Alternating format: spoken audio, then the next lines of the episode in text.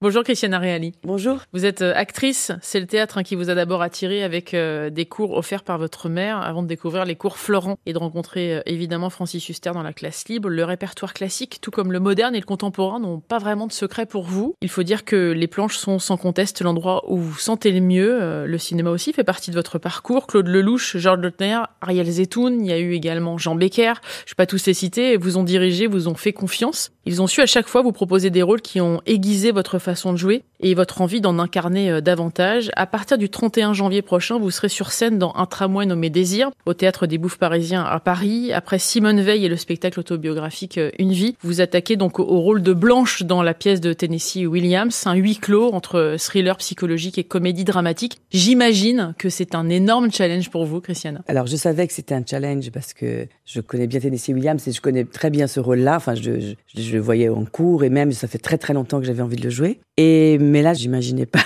j'imaginais pas le morceau quand même. Je me suis dit que ça va avec l'expérience et tout, mais c'est vrai que c'est beaucoup de travail. Blanche, c'est une héritière hein, qui euh, est ruinée, elle est mythomane, elle est suffisante. Elle se retrouve euh, chez sa sœur dans un quartier euh, pauvre de la Nouvelle-Orléans, ce qui la change quand même terriblement. Elle est pourtant euh, fragile, incapable d'affronter la société qui l'entoure. Cette pièce, elle traduit l'aliénation et la solitude. Je voudrais savoir quel est votre rapport à la solitude, Christiane Reali. Bon, c'est surtout quelqu'un de très fragile et brisé.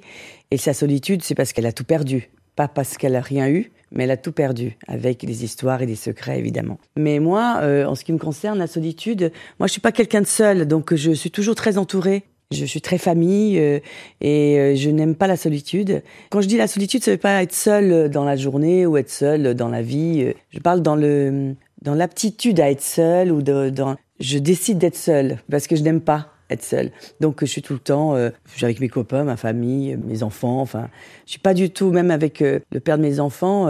J'ai gardé un lien très fort et très proche. Je n'aime pas la solitude, mais je pense que la vraie solitude, c'est celle qu'on a dans la tête, c'est celle qu'on a euh, en soi, quand on n'est pas compris, quand on n'est pas entendu. C'est ça la solitude, c'est pas juste euh, d'être sans personne. Il y a même aussi un regard sur la fidélité finalement à travers cette pièce. La fidélité qu'on peut avoir avec son compagnon quand euh, justement tout explose, la fidélité qu'on peut avoir avec sa famille quand tout explose. Oui, enfin, en fait, ça parle surtout de, de déchirure, de sororité aussi, de puisqu'elle va retrouver sa sœur, puisqu'elle n'a plus que ça, que retrouver sa sœur, et elle tombe dans un quartier donc de la Nouvelle-Orléans qui est pas du tout euh, un quartier euh, de, de, de, sa vie, et elle ne comprend pas comment sa sœur a terminé là. En même temps, elle se réfugie sur la fantaisie, sur le rêve, sur la folie, évidemment. L'aliénation, oui, bien sûr, qui est au cœur du, du, du voilà. sujet. Et, mais en même temps, elle s'est créée un, un, monde imaginaire, un monde de, de princesse, pour euh, au contraire euh, exister, pouvoir survivre à tous ces malheurs et à cette solitude, justement. Il y a aussi un énorme décalage entre la réalité et notre vraie vie, c'est-à-dire que euh, souvent euh, on imagine qu'on est d'une certaine manière et qu'on est vu d'une certaine manière et les autres nous renvoient une autre image. Ça aussi c'est très présent dans cette pièce. Oui, c'est très présent. Le décalage. Le décalage et puis surtout euh,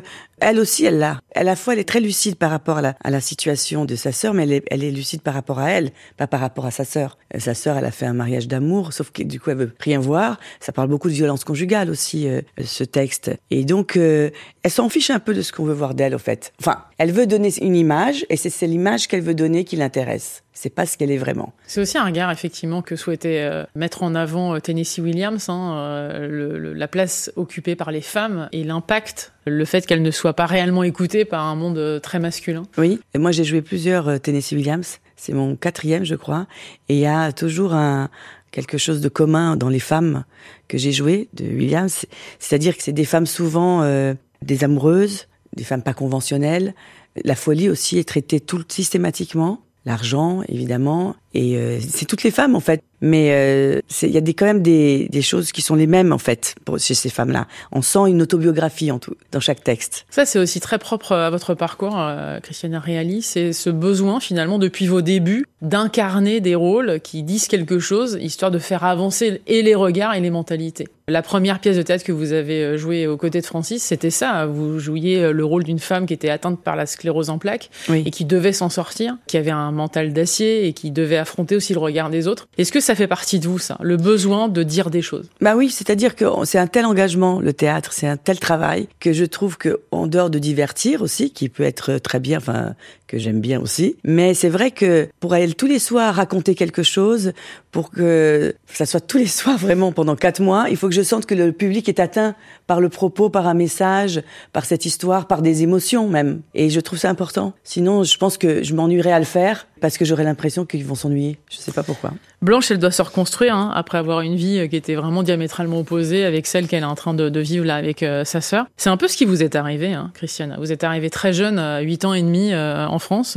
on a l'impression là que vous êtes française tellement vous maîtrisez la langue, mais ça a été vraiment un parcours du combattant pour vous d'apprendre cette langue française. Au départ, vous étiez dans une classe où il y avait beaucoup justement d'élèves de nationalité portugaise, donc évidemment vous parliez avec eux parce que vous veniez du Brésil. Il vous a fallu du temps pour vous intégrer, j'ai l'impression, pour trouver votre place. En fait, comme je suis venue, mon père il fuyait, il était journaliste politique il fuyait un peu la dictature euh, au Brésil. Il était venu pour un an ou deux ans pour se faire un peu oublier. Maximum, ouais.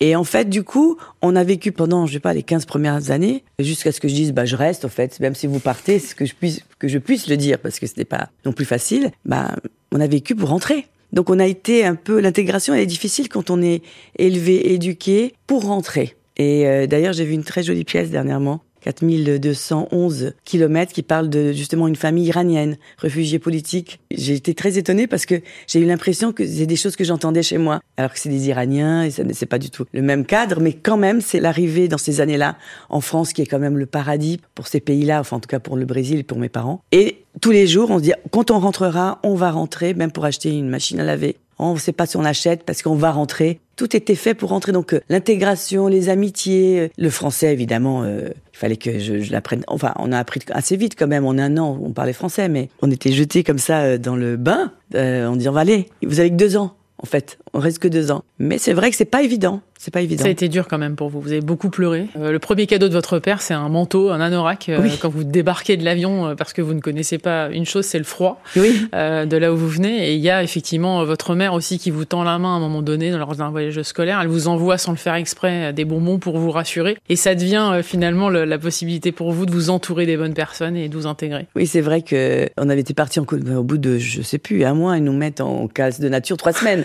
Alors pour nous, c'était dur, je sais. Et on comprenait pas toutes les demandes qu'il fallait. Et euh, il fallait partir en, en car et on nous avait dit d'amener euh, des petits trucs à manger, des choses et tout. Et on avait compris justement qu'il fallait pas amener. Donc on n'avait rien amené. Et tout de suite, il y avait une animosité parce que les enfants, on parle pas français, donc entre enfants, en plus, on n'est pas toujours très gentils. Et euh, pas la langue, des étrangers, quoi. C'est le mot étranger surtout. Et en même temps, quand ma mère, du coup, a su qu'on est arrivé, on avait fait ce voyage sans rien, elle avait fait parvenir un, un colis avec des bonbons, des petites choses. Et alors après, évidemment, eux, ils avaient plus rien quand le colis est arrivé. On était les rois et les. Et non, mais c'est vrai que c'était pas que par ça qu'on a eu des amis, mais mais c'est vrai que c'est difficile. Ouais, c'est difficile. Hein. Ça, a joué. À quel moment euh, vous avez commencé à vouloir jouer, à vouloir être actrice? Il y a effectivement euh, cette petite euh, annonce dans le journal, repérée par vos sœurs pour par ma mère, pour vous intégrer. Finalement, des cours de théâtre pour apprendre à gérer la langue aussi, l'accent et tout ce qui va avec. C'est ça le point de départ? Oui, c'est ça le point de départ. Alors après, comme on devait toujours rentrer, moi, j'étais à 12 ans dans ce cours. Enfin, je pensais pas du tout à être actrice comme métier, mais je continuais, je continuais à faire mes, ces cours-là. Après, mes sœurs, elles ont arrêté. Après, je faisais les clubs théâtre aussi du lycée. J'étais au lycée Molière et il y avait un prof euh, qui avait un très bon club théâtre. Et je faisais toujours du théâtre amateur et j'ai fait la fac de droit parce qu'on allait encore rentrer.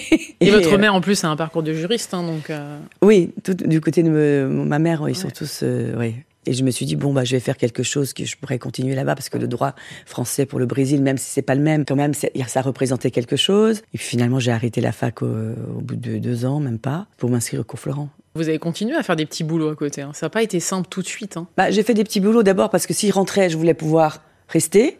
Euh, j'ai eu la classe libre, donc ils avaient pu à payer l'école, ce qui était déjà euh, bien quand même de pas avoir l'école à payer. Et puis, euh, je, ouais, je, je travaillais à, mi-temps euh, dans une boutique de sport pour euh, gagner des sous. Euh. j'ai fait tout un tas de jobs, même dans nos, nos métiers, des, des, figurations, des choses. Pour Francis Huster, dès que vous êtes rentré dans sa classe, il a compris que vous étiez faite pour ça. Vous avez compris vous aussi? Je ne sais pas s'il a compris que j'étais faite pour ça. En tout cas, j'ai eu la classe libre. En général, la classe libre, c'était des élèves qui pouvaient déjà travailler pour lui. Qui pouvait déjà. Donc que vous étiez faite pour ça. oui, c'est ça.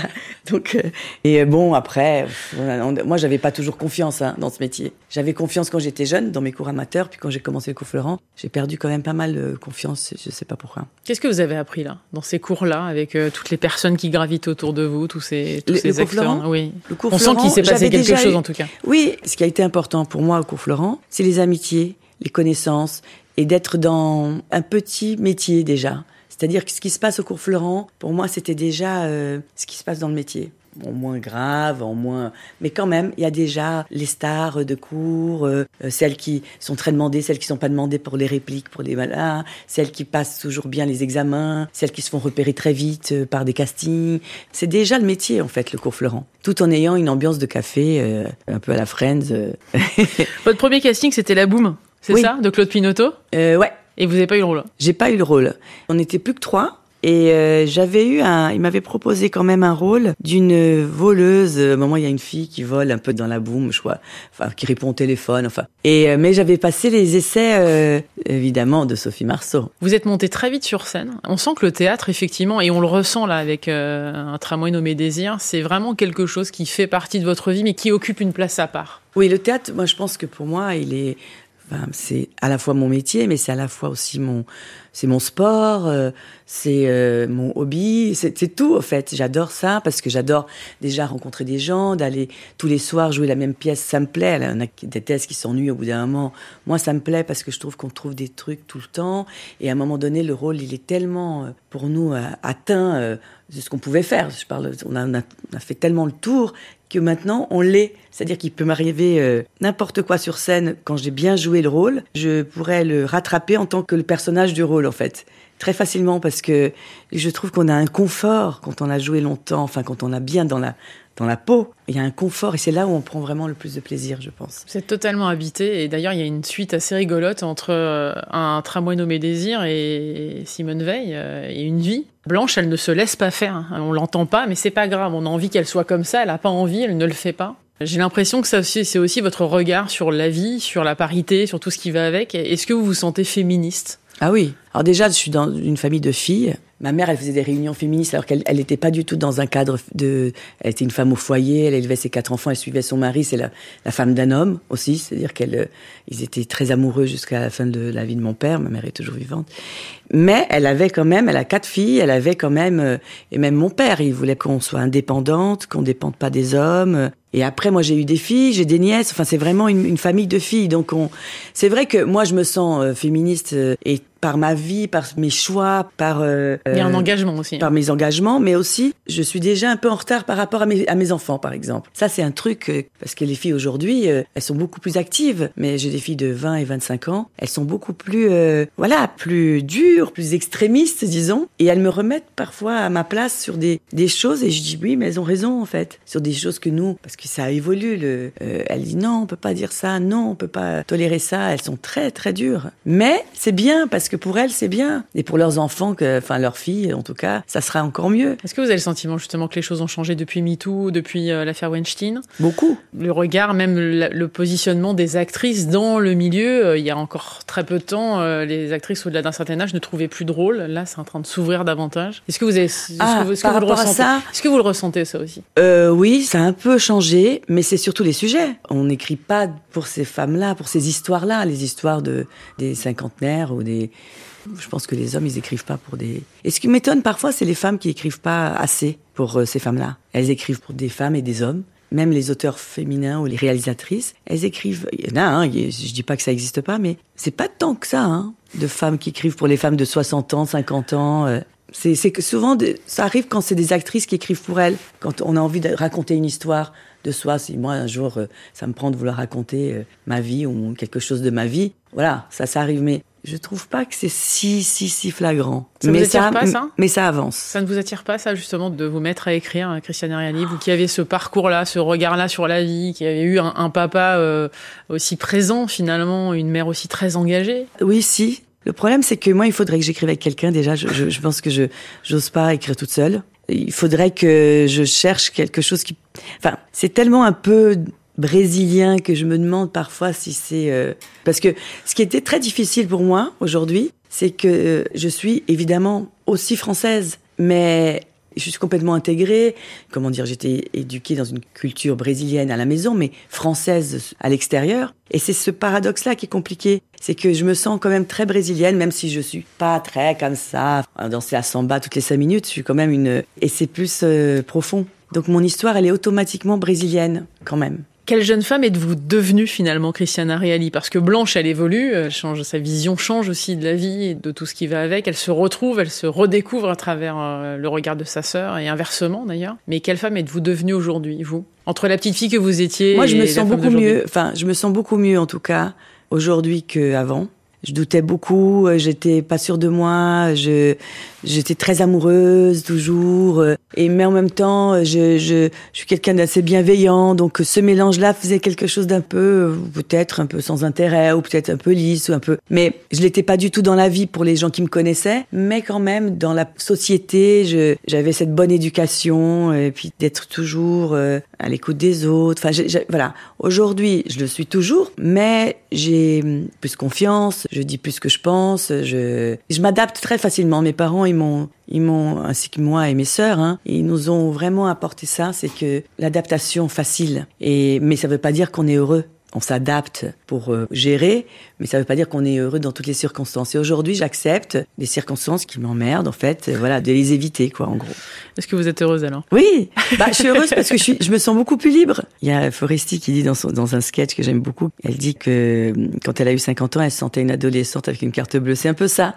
En fait, c'est une espèce de liberté de faire ce qu'on veut, de décider de, de ce qu'on veut, voilà. De...